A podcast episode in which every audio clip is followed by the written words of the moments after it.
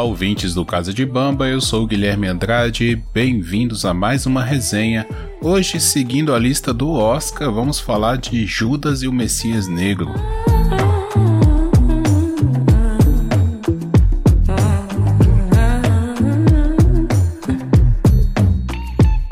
Bom, pessoal, seguindo o ritual aqui, acabei de assistir esse filme que concorreu ao Oscar e ganhou algumas premiações. É Judas e o Messias Negro, lançado em 25 de fevereiro deste ano. Não está disponível em nenhuma plataforma de streaming até o momento, mas como eu vi a dica da galera do Cultura Pop a Rigor, que é um blog, um site de cultura pop muito interessante, indico vocês a conhecerem. Inclusive, eles têm um podcast também chamado Conversa Fiada Matou Carambola, que é muito legal. Eles não são muito ativos, costumam lançar ali um episódio por mês, mas é sempre muito divertido e muito produtivo o papo deles. Então, indico também a procurar o podcast Conversa Fiada Matou Carambola do Cultura Pop a Rigor. Então, vi lá, eles indicaram, né? Falaram que os três filmes favoritos deles era O Som do Silêncio, O Judas e o Messias Negro e O Pai, né? Que o Anthony Hopkins ganhou também o Oscar de melhor ator. Então eu já tinha visto O Som do Silêncio, fui assistir agora é, este filme que vou falar e pretendo assistir O Pai. Não sei em qual plataforma de streaming ele tá, se está em alguma, mas vou procurar para assistir e devo trazer na sequência aqui para vocês, tá bom? E assistindo o filme eu gostei bastante tá? Primeira coisa a dizer é: eu gostei, então já fica a indicação. É um filme de Oscar, um filme bem cara Oscar mesmo. E para mim, primeira coisa que chama muito a atenção é a dupla de protagonistas do, do filme. Primeiro, o Laker, Lakefield Anstifield, acho que é assim o Stanfield. Não sei o nome dele, ele faz o Bill O'Neill no, no filme, que seria no caso ali, né, do título Judas, e o Daniel Kaluuya, que faz o Fred Hampton, que é no caso o Messias Negro, né? É, inclusive Daniel Kaluuya ontem no Oscar, tô, tô, gravando isso aqui um dia após a premiação, ganhou como melhor ator coadjuvante, é merecidíssimo muito merecido mesmo. É um filme muito forte, com personagens muito fortes. A premissa do filme não é tão original assim. É um filme de infiltrado. É, no caso, o Bill é um ladrão de carros no começo do filme. Ele é interceptado pela Polícia Federal, né? E para não ser preso, ele é, eles mandam ele ficar como informante infiltrado dentro do grupo do Partido dos Panteras Negras em Chicago. Ele vai então se infiltrar ali para obter informações e entregar para a polícia. No caso lá, o policial, o agente, não sei, me perdi agora, Roy Mitchell, né, interpretado pelo Jess Ple Plimons. Jess Plimons. Acho que é assim que fala, desculpe o meu inglês. E é isso o filme. Então o filme vai se passar todo por isso. O Fred Hampton é o líder, né, o presidente do partido em Chicago. O Bill, ele vai tentar se aproximar, é, chegar o mais perto do Fred para obter o maior número de informações possível e é, aqui usando aspas ajudar a polícia, vamos dizer assim, né? No caso, a aspas de ajudar é porque é um grande plano de conspiração, né? Um grande plano de. É, aí eu não vou entrar aqui em questões se os Panteras Negras estavam certos ou não, se a luta deles é justa ou não. Isso para mim não vem ao caso agora, né? O filme, a partir do momento que você coloca como Judas e o Messias Negro, é, se a gente for parar para pensar no senso comum, né, Judas é o lado errado e o Messias é o lado bom, né, o lado certo.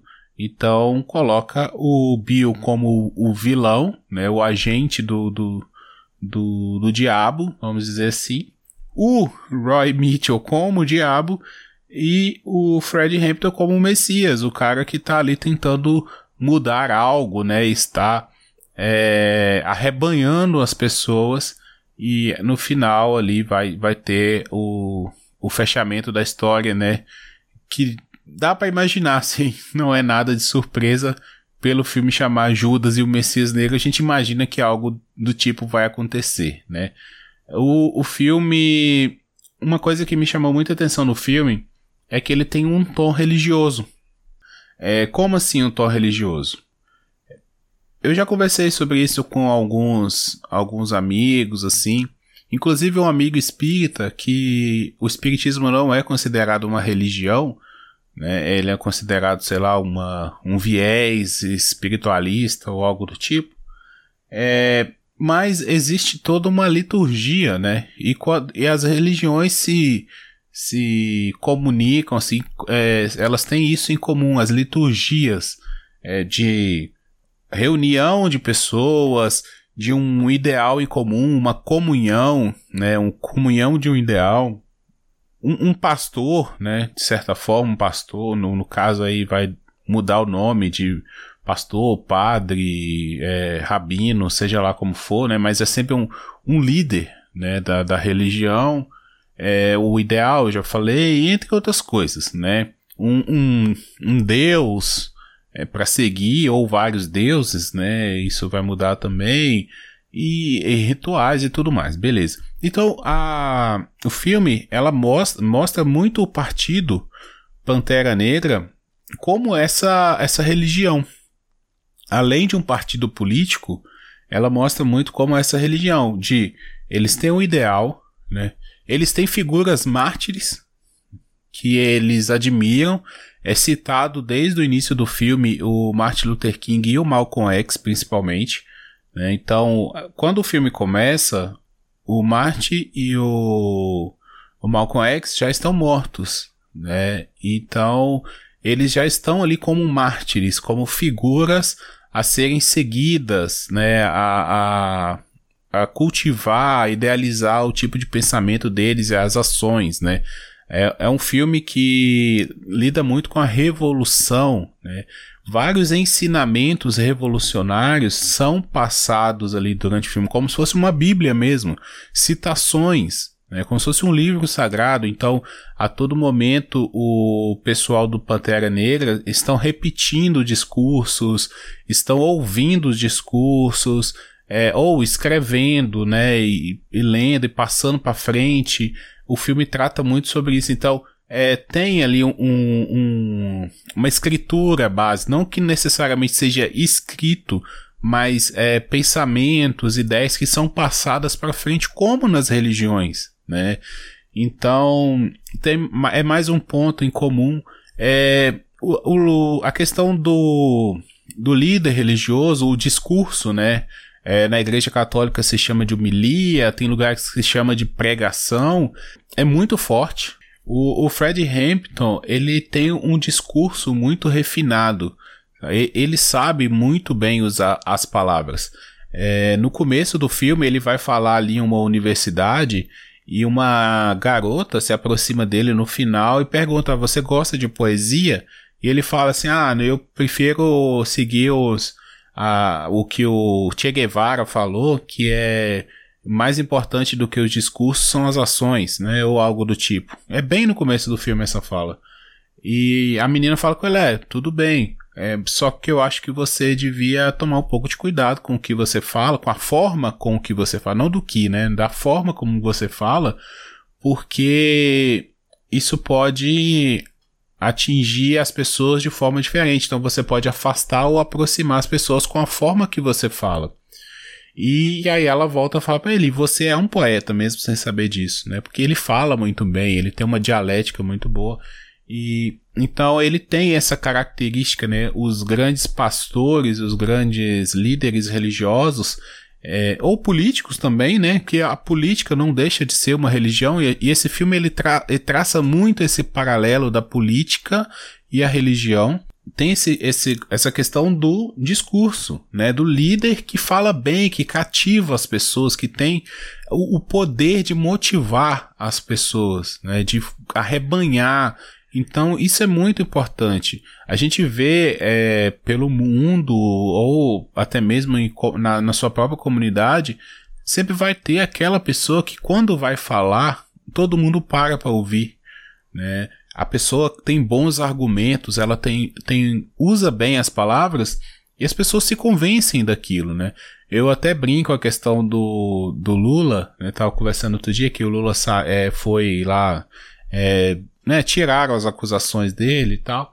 Ele saiu, né, da, da cadeia e foi fazer os discursos. Eu falei com o pessoal, falei assim, ah, o Lula é igual um ex-namorado, né? Se você deixar ele falar, daqui a pouco você quer dar para ele.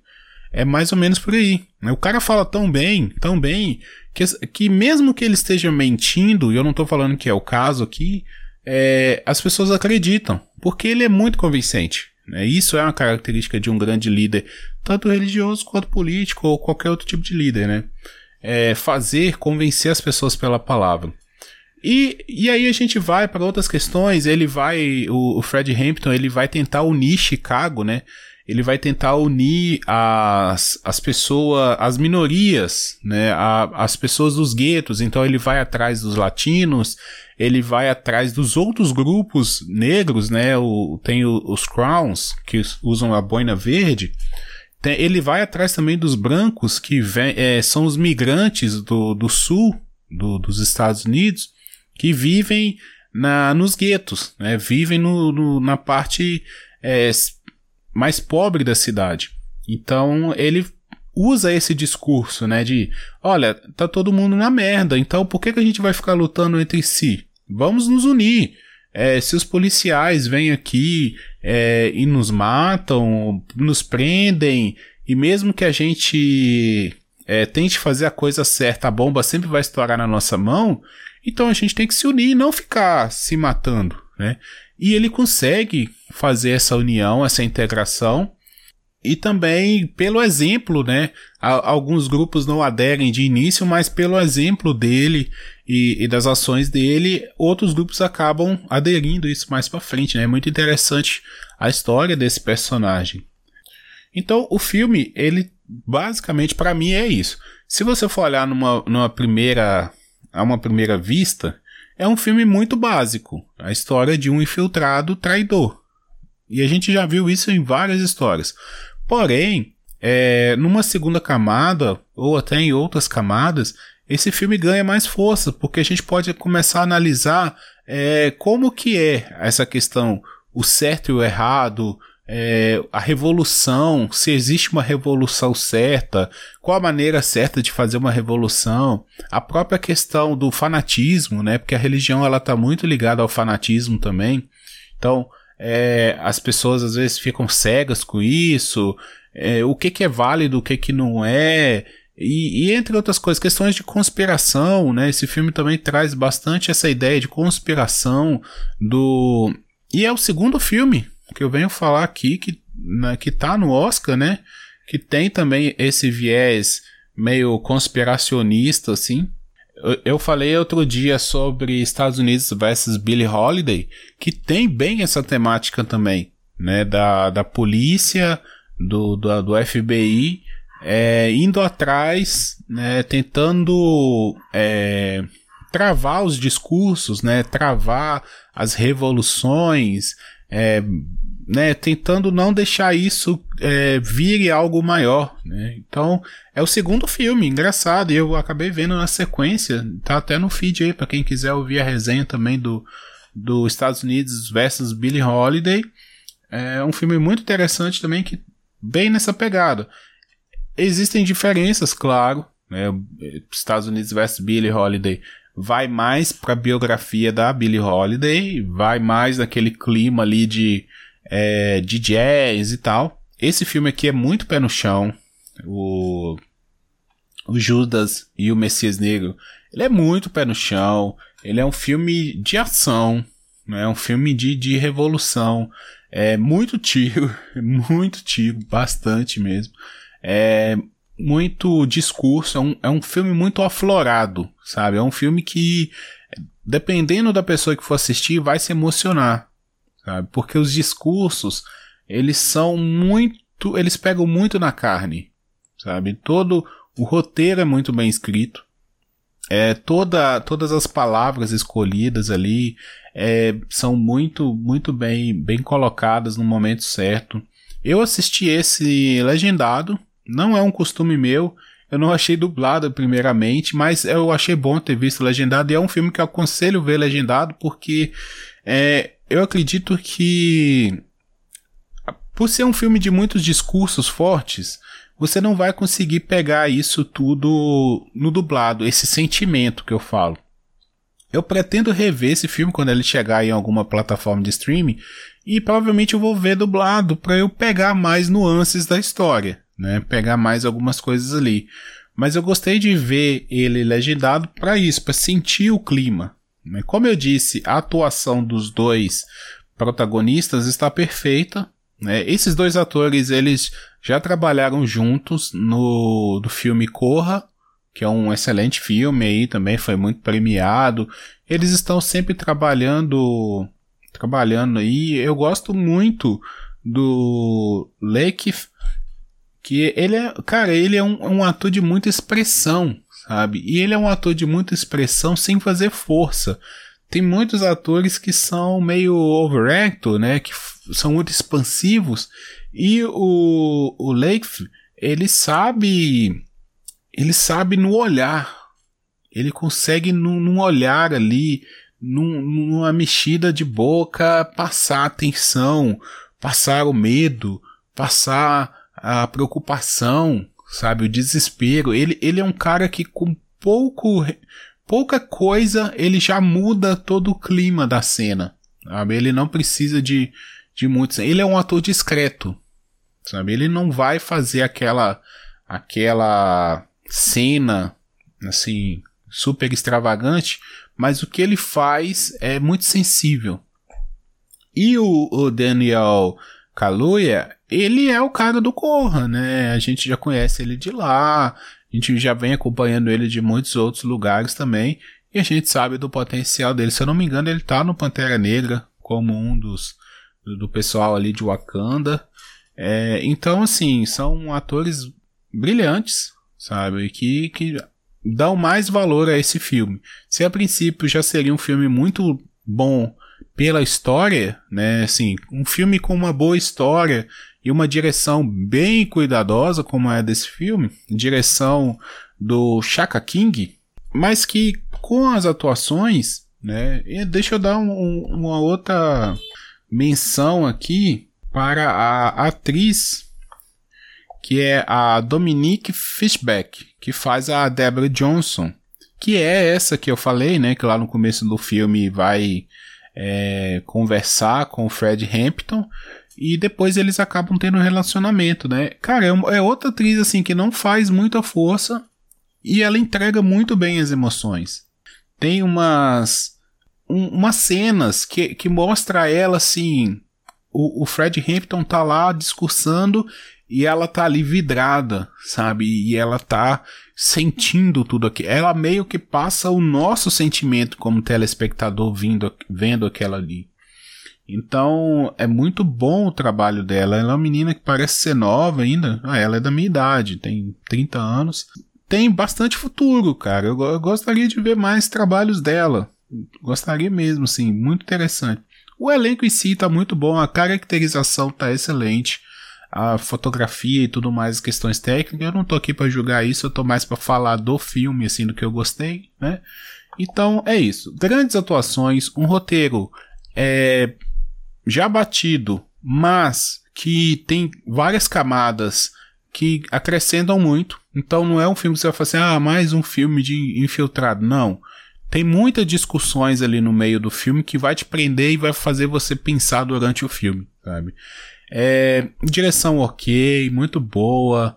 É, e outras coisas a mais também. É um filme de 2 horas e 5 minutos. É um filme para você ver também quando você estiver tranquilo. Como eu disse no começo, é um filme de Oscar. Geralmente esses filmes de Oscar eles são um pouco mais densos, né? Eles não são aquele filme de de, de blockbuster que é tiro, porrada e bomba e, e tudo. Às vezes aparece um desse não é muito o caso do Judas e o Messias Negro, porque apesar de ser um, um filme que tem muito tiro, tem até bastante ação, mas o foco do filme é mais os discursos, é mais a, a, os diálogos, a, a, política, né? A política envolvida ali. Então, a, a conspiração e tudo mais. Então não é um filme muito agitado, assim, que você vai ver grandes cenas de perseguição, grandes cenas de, de tiro. Até tem uma ou duas ali, mas não é o foco do filme. Então é um filme para você ver quando você estiver tranquilo, de boa. Pô, um sabadão ali, vai pedir uma pizza, quero ver um filme diferenciado. Pega Judas e o Messias Negro, é uma boa dica, tá bom? É, eu volto essa semana ainda. Eu quero ver o, o pai, né, que o Anthony Hopkins ganhou o Oscar. É, provavelmente eu vejo amanhã ou durante a semana aí, não vou demorar muito para ver esse filme e trago para vocês também se eu gostar, né? Geralmente eu trago filmes que eu gosto. Alguns outros do Oscar não me chamaram muita atenção. Pode ser que eu veja, pode ser que eu não veja. Se você gostou de algum que concorreu ao, aí ao Oscar, quer me indicar? Manda para mim que eu vejo, né? E venho aqui trazer a crítica. Se você quiser indicar um outro filme que não foi do Oscar, não tem problema. É, qualquer outro filme, manda para mim também, estou disposto aí, tá bom? A assistir e, e, passar as minhas impressões, né? Agradeço a todo mundo que está ouvindo. É, vou tentar me dedicar mais aqui a esse podcast, a pelo menos trazer as, essas resenhas de filme, né? Os outros quadros eu tô meio parado por falta de criatividade mesmo. Mas eu vou retomar, ainda tem bastante coisa para fazer lá no, no Odisseia Musical. É um quadro que eu gosto de fazer porque eu conto um pouco da minha história. Então eu vou voltar a fazer também recentemente. Eu só preciso de algum tema, sem que me dê um gatilho de algum tema para eu fazer, mas eu quero voltar a fazer. E as outras coisas também, né? Vamos ver se eu consigo escrever alguma coisa aí para trazer e tal. Mas vamos fazer mais coisas. Os filmes são mais fáceis, né? Porque eu assisto o filme, venho aqui, ligo o microfone e falo, sem roteiro, sem nada. Como eu sempre digo, é, eu acabei de ver o filme, venho trazer as minhas impressões iniciais, assim, as, o que mais me marcou de cara. Então, às vezes, eu posso dar uma gaguejada, posso dar, porque eu tô aqui na flor da pele, né? Eu não tô roteirizado, não, não faço pauta nem nada. Eu só venho aqui e jogo, coloco aqui mais ou menos 20 minutos e, e tá valendo, tá bom? Então, galera, fiquem bem aí. Quem quiser me seguir nas redes sociais é GuiAnd8, tá? G-U-I-A-N-D 8. Twitter e Instagram, pode seguir lá, eu tô sempre publicando quando sai episódio novo. Se você tá ouvindo isso aqui por é, direto pelo link, não sei por onde, assina o feed, né? Procure por Casa de Bamba no seu agregador favorito. Eu acho que a gente tá também nos Spotify aí da vida, nos Deezer. E é isso. Qualquer sugestão, crítica, manda para mim direto na minha rede social, guiande8, tá bom? Ou me procura também no Telegram, que é também arroba guiande8. Deixei agora as minhas redes sociais todas iguais para ficar mais fácil também da galera me achar. Então, quiser, manda lá nos grupos, me marca, fala assim, oh, vê esse filme aí e tal, tá legal, tá ruim, muda esse quadro, tá chato. Manda sugestão que eu tô disposto também. Logo mais eu volto, tá bom? Um abraço a todos, até mais.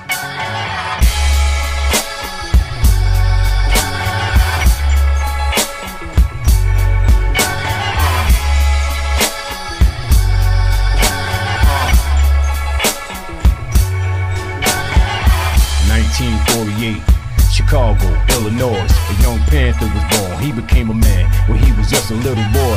Excellent athlete. He excelled in the classroom too. How supreme actions speak. That's when his passions grew. Racial injustices, poverty, slavery. He went to college, studied law, then joined the NAACP. A lot of bad things happen. People need to have answers. Why should he keep asking?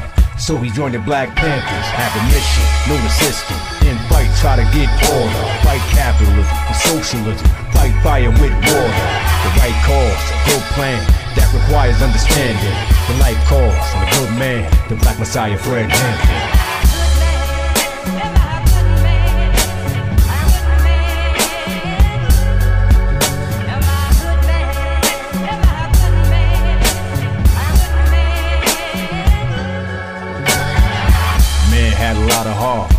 Some say a lot of nerves. The man had a lot of smarts. The man with the million dollar words. Led by example. Righteous people wanna follow. Take a special kind of mantle. Unite the gangs in Chicago. Made a march in peace. Become allies. Soldiers. Supervise the police. That brutalize and control us. He wanted to miss a lot of tricks. Told him what he knew about law. Informed him about politics told him what he knew about war. All races, one vision. American activists began the Rainbow Coalition. Everybody thought Jackson did genocide, a global bliss, poetry like a vocalist. FBI's most wanted list, revolutionary socialist.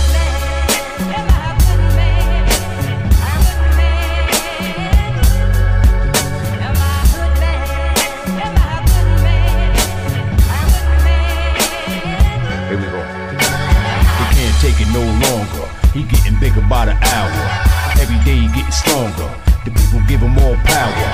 Intelligent, disciplined. He can organize confusion. He militant, different. He can recognize illusions. Maybe overthrow the government. Protests, riots. Maybe even run for president. But who would wanna keep him quiet?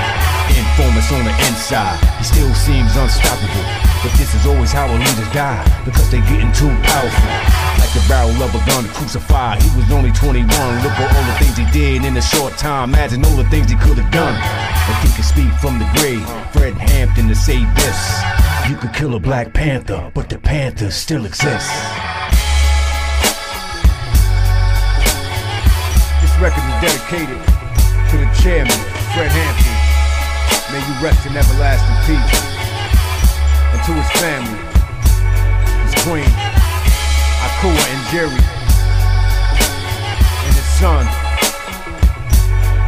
the chairman, Fred Hampton Jr. Peace, love, and respect.